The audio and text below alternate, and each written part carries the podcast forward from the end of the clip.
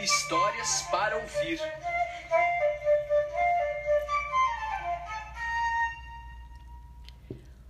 Olá! Hoje eu vou ler a história dos três porquinhos. Era uma vez três porquinhos, irmãos, que viviam com a mãe. Dois porquinhos não ajudavam em nada na casa, enquanto o terceiro porquinho sentia a pena da quantidade de trabalho que a mãe tinha. Um belo dia, a mãe, ciente da maturidade dos filhos, orientou que os porquinhos saíssem de casa para construírem suas próprias vidas. Ela fez um farnel para cada um deles e forneceu algumas economias para que comprassem material para construírem as casas. O primeiro porquinho, preguiçoso, quis construir uma casa que não lhe desse trabalho. Apesar da advertência dos irmãos, construiu uma casa de palha. O segundo porquinho, menos preguiçoso que o primeiro, resolveu construir uma casa de madeira.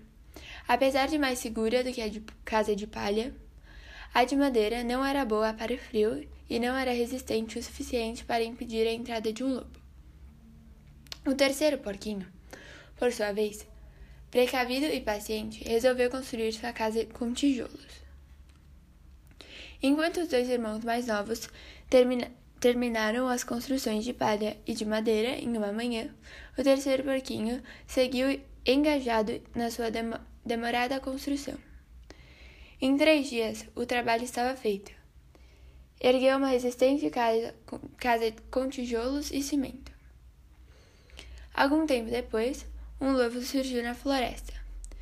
Percebendo a presença dos porquinhos, foi logo bater na primeira casa, a feita com palha. O primeiro porquinho, em pânico, fugiu para a casa ao lado, a do irmão, que havia trabalhado com a madeira. O lobo dirigiu-se então para a segunda casa, e com, como os porquinhos não abriram a porta, começou a soprar para destruir a construção. A casa de madeira, de fato, caiu com a rajada de vento. Aproveitando a falta de fôlego, os porquinhos correram para a casa do irmão mais velho. O irmão mais velho os abrigou e garantiu que tudo correria bem. Quando o lobo soprou novamente, a casa, feita de tijolos, sequer mexeu um milímetro.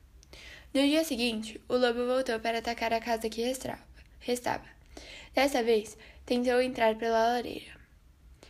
Como o porquinho mais velho era muito precavido, deixou um caldeirão de sopa fervendo, posicionado bem embaixo da lareira. O lobo, ao cair na caldeira, fugiu desesperado e os três porquinhos continuaram são e salvos. Moral: a importância de trabalhar bem para conquistar o sucesso. Obrigada por ouvir.